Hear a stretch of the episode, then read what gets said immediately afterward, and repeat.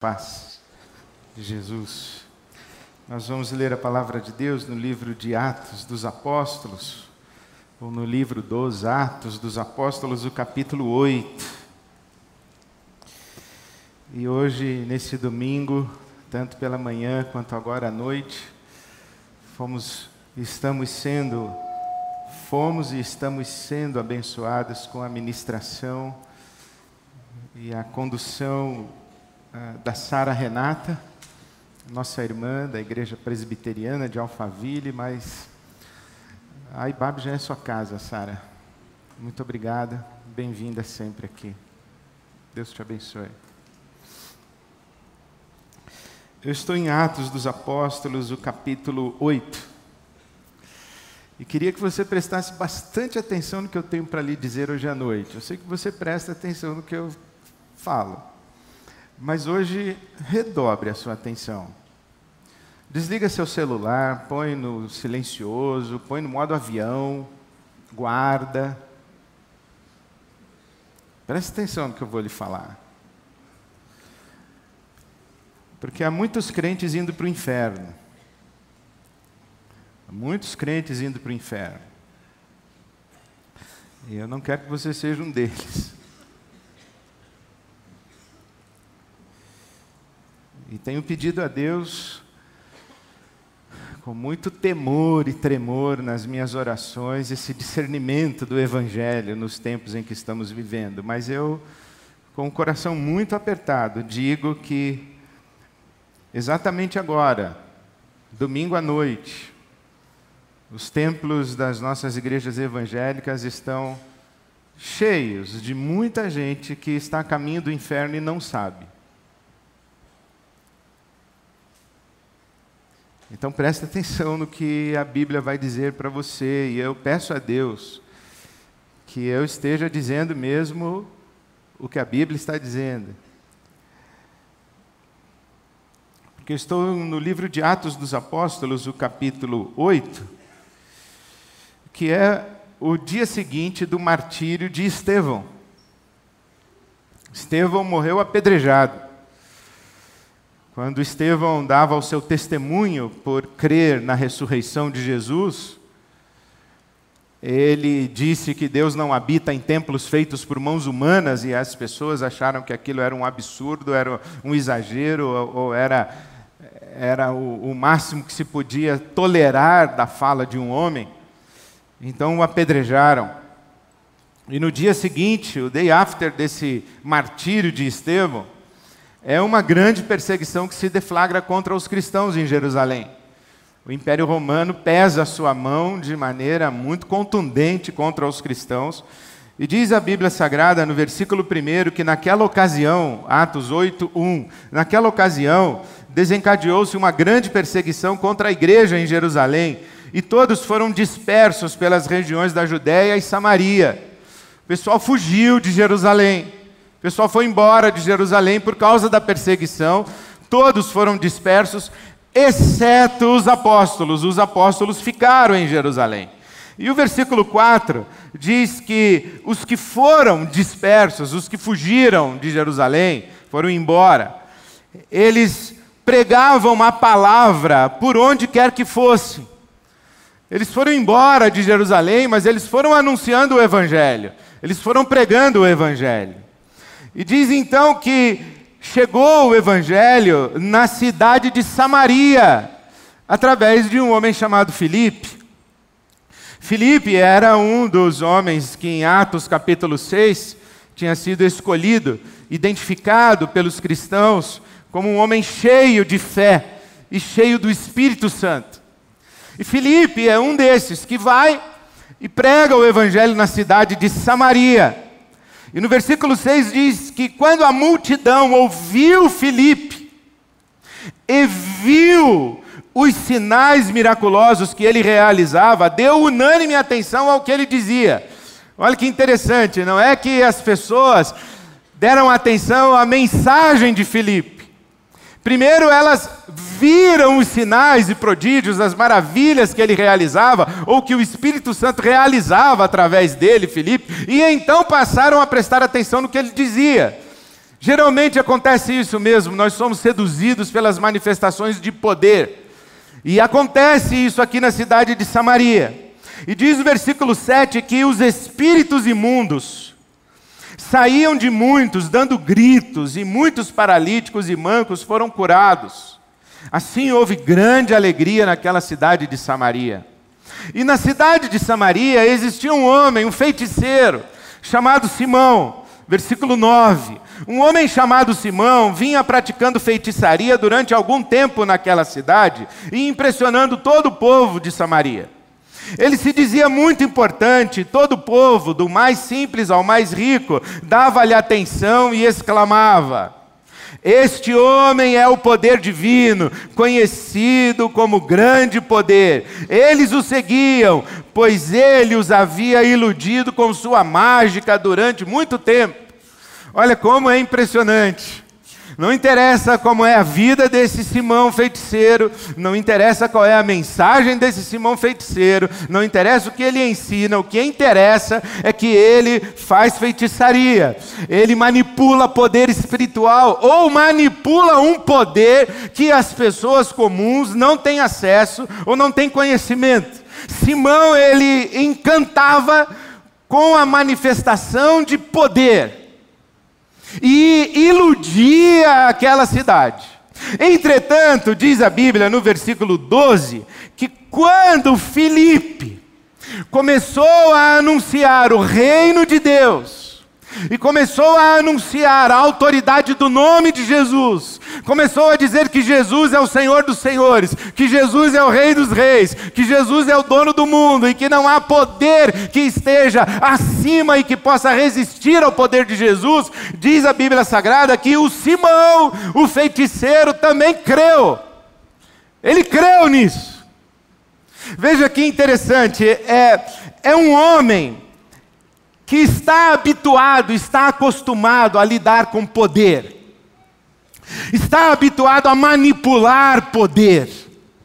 Mas ele enxerga em Felipe uma autoridade, uma capacidade, alguma revelação ele recebe ali, ou ele tem um discernimento de que Felipe conhece, acessa e faz algo que ele, Simão feiticeiro, não consegue fazer.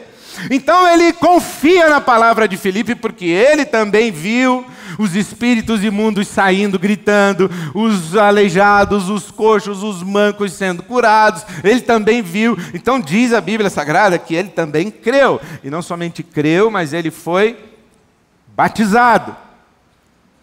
E não somente foi batizado, mas ele passou a acompanhar o Filipe de perto.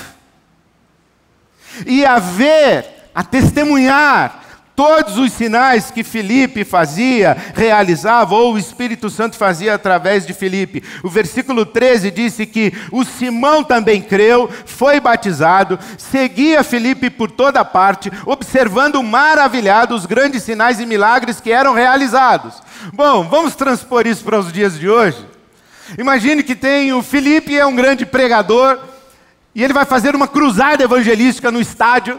Ele vai falar num ginásio. Ele vai, vamos imaginar que ele vem aqui na Ibabe. Ele prega aqui na Ibabe. E quando Felipe está pregando, as pessoas são curadas, as, os demônios são exorcizados. E então todos começam a cair no chão. E é aquela confusão. E o feiticeiro se converte. Um grande feiticeiro se converte, é o Simão, feiticeiro, se converteu. Domingo que vem, o que nós fazemos com ele? Batizamos. No outro domingo, o que nós fazemos com ele? Trazemos ele aqui no palco para ele dizer que quando ele era feiticeiro, a vida dele era assim, quando ele encontrou Jesus, a vida dele ficou assado, e nós daríamos a oportunidade para o feiticeiro dar o testemunho, faríamos live com ele, gravaríamos alguma coisa para colocar no YouTube, porque o cara é um feiticeiro, o cara feiticeiro se converteu. E ele se torna um grande instrumento de testemunho. Ele é uma celebridade na cidade, ele é uma personalidade na cidade. Nós iríamos fotografá-lo, nós iríamos dar ênfase à conversão dele na nossa igreja, porque isso seria uma forma de testemunhar do poder de Deus na nossa igreja. É o que está acontecendo aqui. O Felipe, ele é acompanhado pelo Simão, e as pessoas que são seduzidas por poder, elas fazem isso mesmo. Elas vão de um lado para o outro atrás da manifestação do poder e o Simão feiticeiro vai atrás de Filipe. Ele está encantado. Ele não está necessariamente encantado com Filipe. Não está necessariamente encantado com a mensagem a respeito do reino de Deus. Não está necessariamente encantado a respeito do nome de Jesus. Ele está encantado e maravilhado, porque ele está vendo grandes sinais e milagres sendo realizados. Ele está dizendo: como é que eu não consigo realizar isso? Que poder é esse que esse homem tem? Que poder é esse que se manifesta aqui que eu não conhecia? Eu quero isso também. Mas acontece que quando chegou em Jerusalém a notícia de que Samaria havia experimentado um grande avivamento, os irmãos de Jerusalém enviaram apóstolos a Samaria. Lembram-se que houve uma grande perseguição, todos foram dispersos, exceto os apóstolos. Por quê? Os apóstolos ficaram em Jerusalém. E eles eram enviados para que se certificassem se o evangelho que chegou em Samaria foi o mesmo que saiu de Jerusalém. As pessoas que pregaram o evangelho na Judéia, em Samaria, se espalharam, foram dispersas, não eram apóstolos. Elas não tinham convivido com Jesus. Os apóstolos, às vezes, talvez nem sabiam quem eram essas pessoas. Mas eles foram para Samaria para verificar se o evangelho que saiu daqui de Jerusalém foi o mesmo que chegou lá. Quando eles chegaram lá, Falaram, Felipe, o que, é que está acontecendo? Pedro e João falam para Felipe, o que está acontecendo? Falou, olha, eu posso dizer para vocês o seguinte, eu comecei a falar do reino de Deus, eu comecei a falar de Jesus, eu falei que Jesus era o Messias, que Jesus foi morto, ressuscitou ao terceiro dia, que ele está vivo, e quando eu comecei a falar sobre isso, os demônios entraram em pânico e começaram a se manifestar, e eu fui expulsando todos eles, as pessoas começaram a ser curadas, e isso não está no meu controle, o Espírito se derramou por aqui, falou, mas as pessoas pessoas receberam o Espírito Santo do mesmo jeito lá que nós recebemos em Jerusalém? O Felipe disse assim: Não, ainda não. Então Pedro e João disseram: Nós vamos orar por elas para que elas recebam também o Espírito Santo. Diz aí os versículos de 14 a 17 que Pedro e João impuseram as mãos sobre as pessoas e elas receberam o Espírito Santo. Isso é muito importante, porque eles são samaritanos. E é importante que o derramar do Espírito sobre os samaritanos, que eles sejam batizados no Espírito, com o Espírito, com o testemunho apostólico, porque os apóstolos é que saem de Jerusalém para verificar essa experiência de avivamento em Samaria para se certificarem de que o mesmo derramamento do Espírito Santo que houve sobre os judeus em Atos 2 também está acontecendo em Samaria para os samaritanos, porque os judeus não tinham nenhuma relação de afetividade, de amizade com os samaritanos. Então os apóstolos vêm e dizem: é verdade. O Espírito Santo foi derramado sobre eles também. Da mesma forma que Cornélio, gentio, em Atos capítulo 10, ele recebe o Espírito Santo pela oração e a intercessão de Pedro, o apóstolo. Que é importante que o mesmo Espírito que se derrama sobre os judeus em Atos 2, se derrame sobre os gentios em Atos 10, e se derrame sobre os samaritanos em Atos 8. Então há um testemunho apostólico.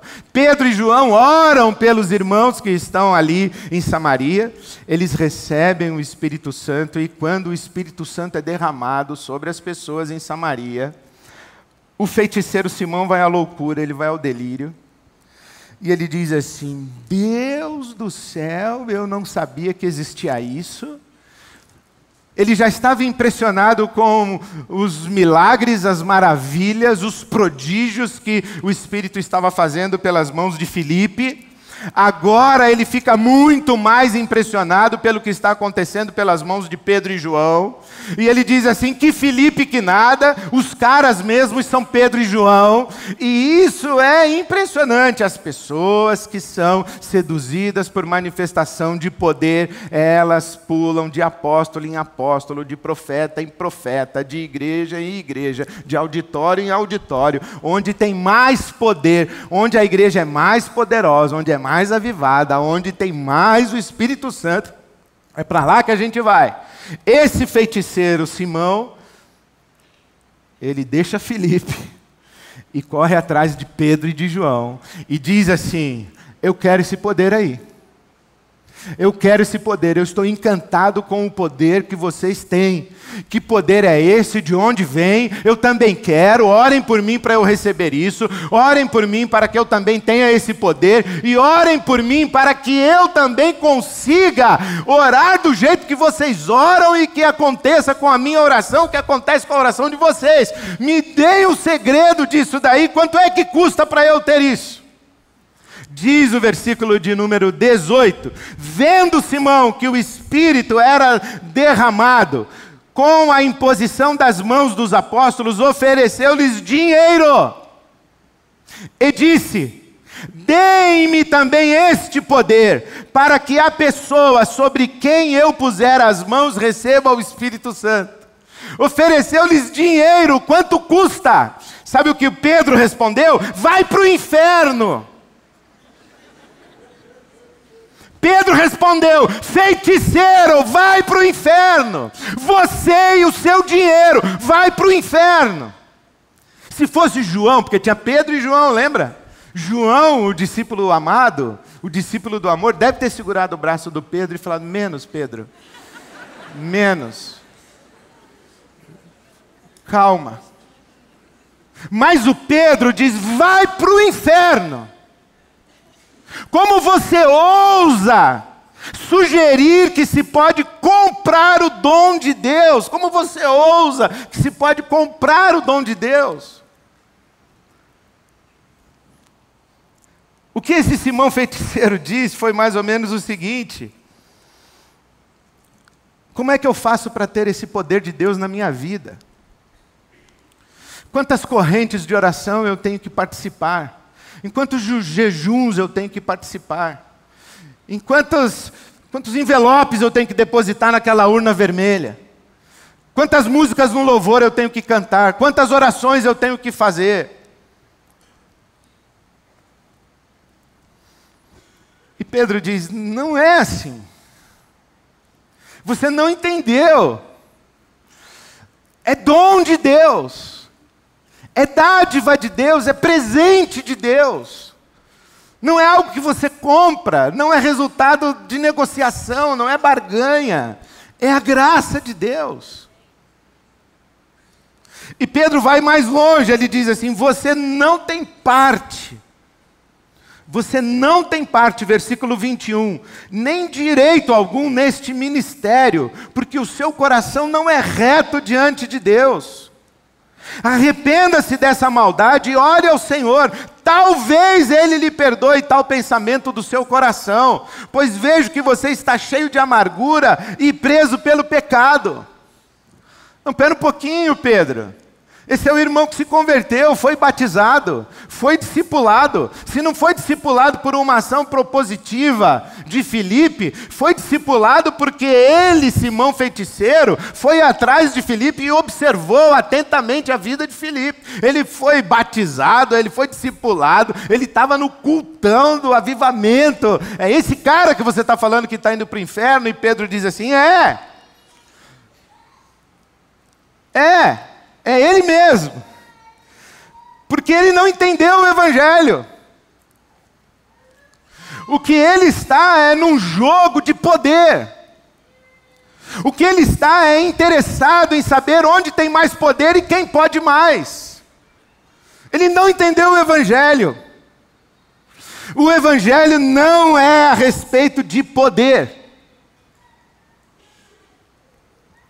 O Evangelho não é uma revelação a respeito de, de um Deus poderoso.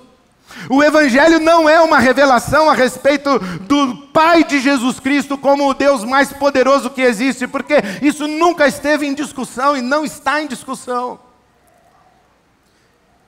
Que o nosso Deus, o Deus Criador dos céus e da terra, é o poder máximo de todo o universo, não está em discussão. Que Jesus é o Senhor dos Senhores, o Rei dos Reis, não está em discussão, todo mundo sabe, o inferno sabe disso.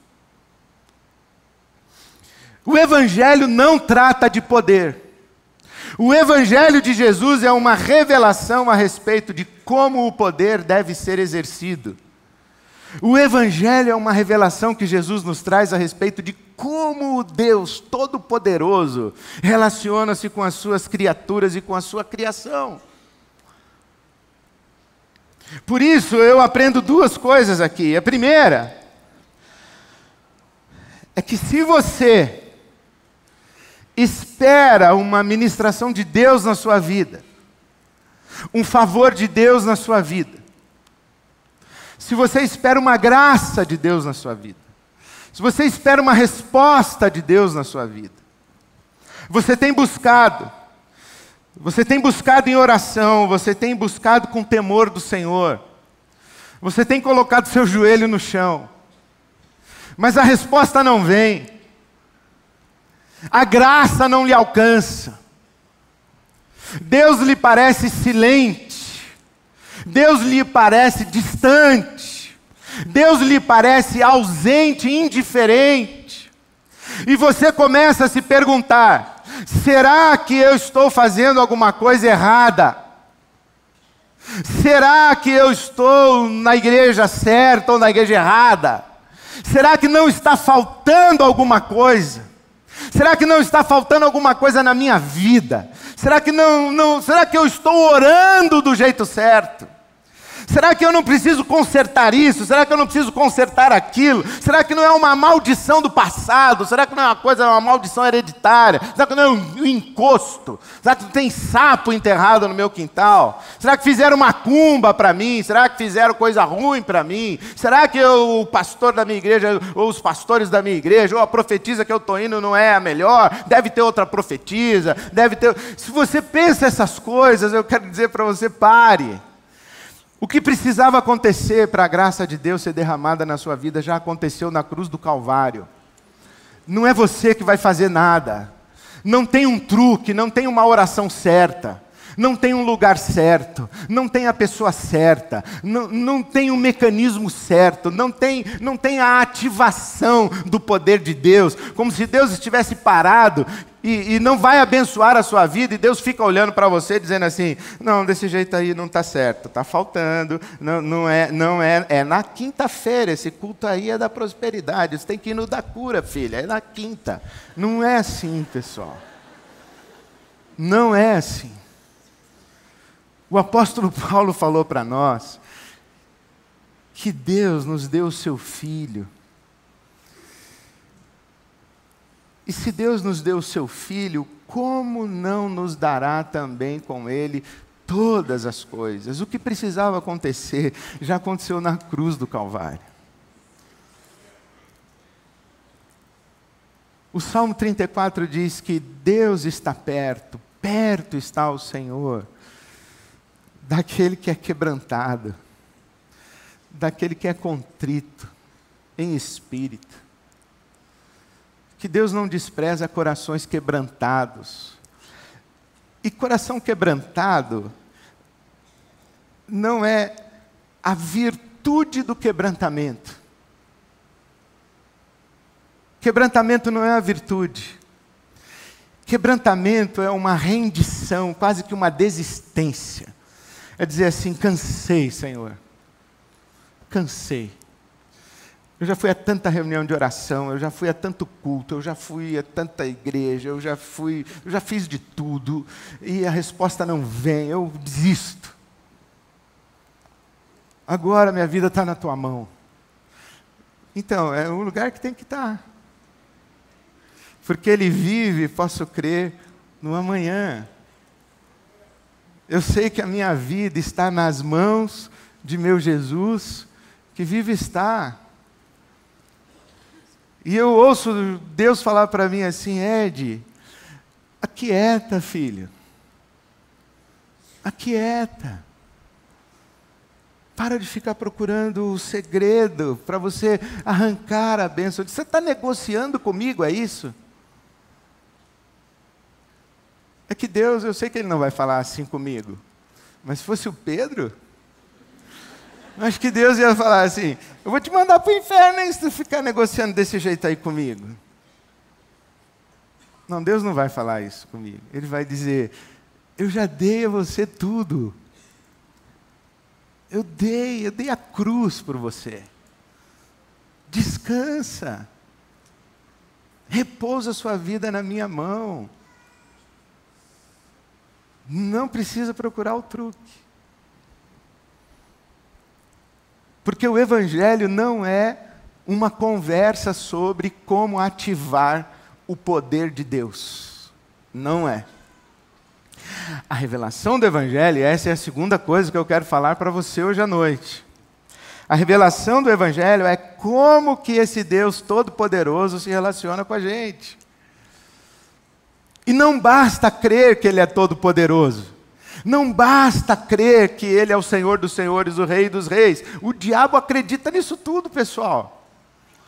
O diabo acredita nisso tudo. O diabo sabe que Jesus é o Senhor dos Senhores, o Rei dos Reis, que Ele venceu a morte, que o reino dele é para sempre, que Ele é invencível, que Ele é inabalável, que Ele é irresistível, que Ele é poderoso. Isso aí a gente sabe. A questão é se a gente discerniu a revelação que Jesus nos trouxe sobre como é que esse poder, esse Deus todo-poderoso se relaciona com a gente. Em amor. Em amor. Jesus disse para os seus discípulos o seguinte: Olha, vocês me chamam de Senhor e vocês têm razão, porque eu sou mesmo. Mas agora preste atenção no que eu vou fazer. Então Jesus se ajoelha e lava os pés dos seus discípulos. Está dizendo, é assim que o poder é exercido no reino de Deus. O poder no reino de Deus é exercido na humildade, na humilhação. O poder no reino de Deus, ele, ele, ele tem uma lógica. A lógica do esvaziamento, a lógica do, últimos é que serão os primeiros. A lógica do que quem perder a sua vida acha lá. A lógica do que é dando que se recebe. É tudo invertido. Tem uma lógica. E eu me lembro que eu uma vez vi um livro que era A Teologia do Cachorro e do Gato. Eu falei, que livro bobo. Mano.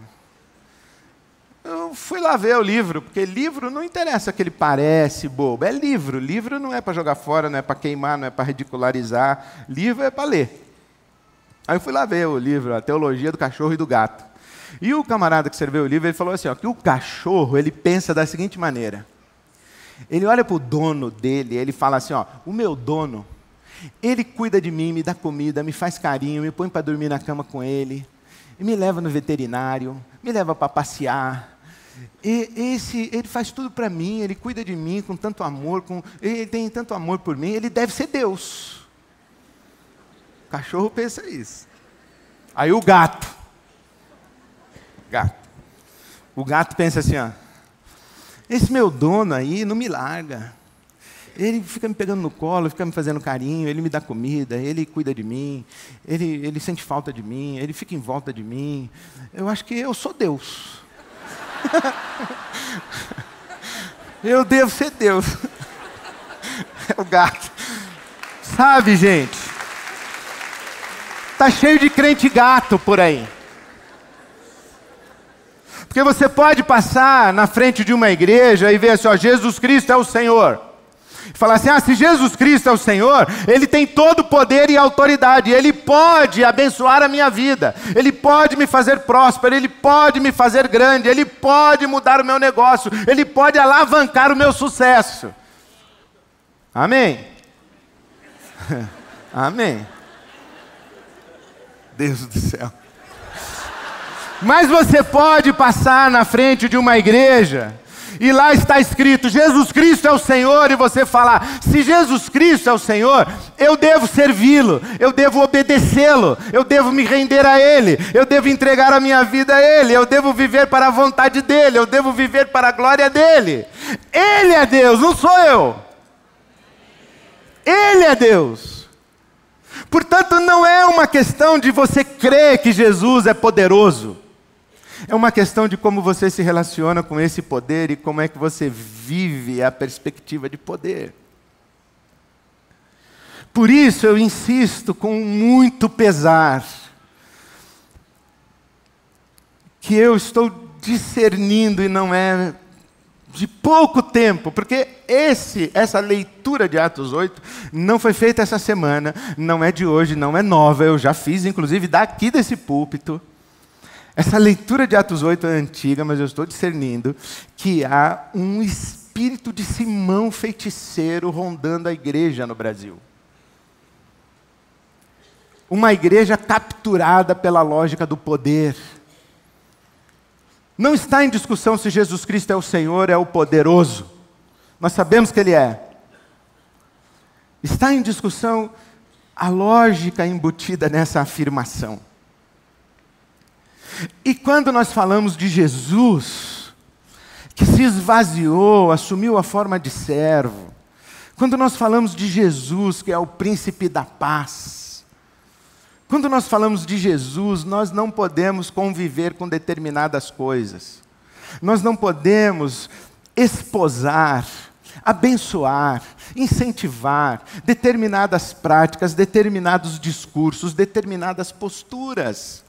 O Evangelho não combina, a lógica do Evangelho não combina com ódio, não combina com violência, não combina com verticalidade não combina com imposição pela força, não, porque não é, o Evangelho não é do poder, pessoal, o Evangelho é do amor.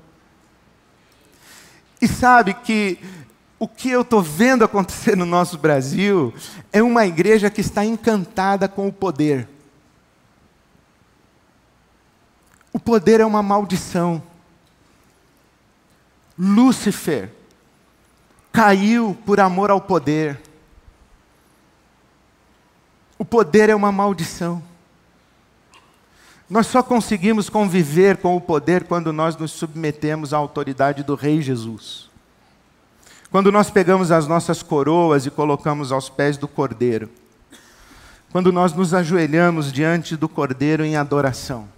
Aí a gente convive com o poder, mas quando a gente quer tomar o poder nas mãos e dizer agora é a nossa hora, agora nós chegamos no poder, Agora nós vamos limpar a corrupção do Brasil, agora nós vamos higienizar o nosso país. Não, não é assim. A igreja tem que estar de joelhos. O caminho da igreja não é o cetro e o trono, é a toalha na mão e a bacia para lavar os pés. Não é mandar, é servir. Não é querer ser a primeira, é querer ser a última. Essa é a lógica do reino de Deus. Essa música que nós acabamos de cantar, o diabo cantaria boa parte dela. O diabo cantaria boa parte dela. O diabo cantaria tudo isso que eu falei: que, que Jesus é poderoso, que o reino dele é para sempre, que é inabalável, que é invencível. Tudo isso é fato. Tudo isso é declaração de fato. Mas tem uma coisa que o diabo não cantaria, que o inferno não cantaria. É que Jesus é lindo. Porque lindo não é uma questão de fato, é uma questão de resposta afetiva.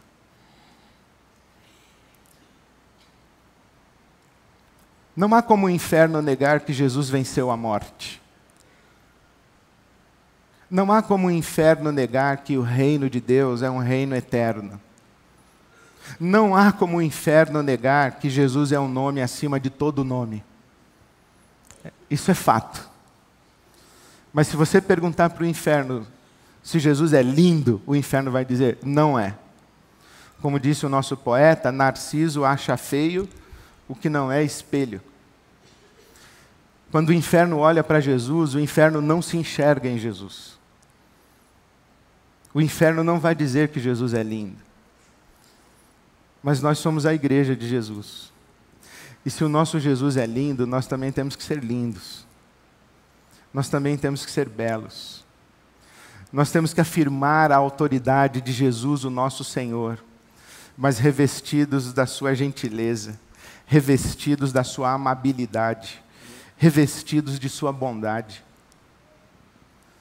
não nessa perspectiva vertical de poder, mas revestidos de toda a bondade para servir. Alguém vai dizer assim, pastor, você está falando de política? Estou. Claro que eu estou falando de política. Eu falei de política em outubro do ano passado. E falaram, falou de política. É, era período eleitoral, mas nós não estamos em período eleitoral. E aí eu tentei dizer assim: olha, eu estou pregando o Evangelho. Só que o Evangelho tem conotações políticas. É político, sim. Porque o Evangelho diz como é que nós nos relacionamos, como é que nós nos, nos tratamos nas ruas, quais são as nossas políticas empresariais, organizacionais, institucionais, como é que a gente trata o trabalhador, como é que a gente trata o nosso semelhante no trânsito, como é que a gente trata a esposa, o marido, o filho, a filha, como é que a gente trata o professor na escola, isso tudo é político. O Evangelho ensina tudo isso. Então eu estou falando do Evangelho. E percebendo esse momento quando nós estamos perdidos perdidos dos afetos e encantados com o poder. Eu faço um apelo em nome de Jesus a você. Eu faço um apelo em nome de Jesus a você. Coloque o seu joelho no chão e peça a Deus discernimento. Eu tenho estado calado desde outubro do ano passado, mas hoje eu fiz questão de vir a esse púlpito às 9 horas da manhã, às 11 e meia da manhã, e agora às 19, que está ao vivo, está para a internet toda, e bater uma estaca aqui dizendo: Eu estou me pronunciando porque os nossos posicionamentos têm repercussão no mundo espiritual. Então eu estou me posicionando e dizendo: vamos cuidar do nosso coração, porque nós somos seguidores do príncipe da paz. Não vamos nos deixar seduzir pelo poder, porque o Evangelho é o caminho do amor e do serviço. Não vamos cultivar uma postura de sociedade sectária, hierarquizada, segregacionista. Vamos promover a paz de maneira gentil e amorosa. Vamos dizer: Jesus Cristo é o Senhor. Nós vivemos num reino que durará para sempre, mas nós somos os seguidores do príncipe da paz. Não basta dizer que Jesus é o Senhor, é importante que a gente acolha no nosso coração a revelação de como é que a gente exerce poder. Simão, feiticeiro, era um homem encantado com poder e estava a caminho do inferno. Pedro, apóstolo, chamou-lhe a atenção e falou: Simão, não é poder. O reino de Deus é o reino do dom da graça, da dádiva, da bondade de Deus. Eu apelo ao seu coração. Vamos afirmar que Jesus é o Senhor, mas vamos dizer que Ele é lindo. E vamos viver de maneira parecida com o nosso Senhor. Amém.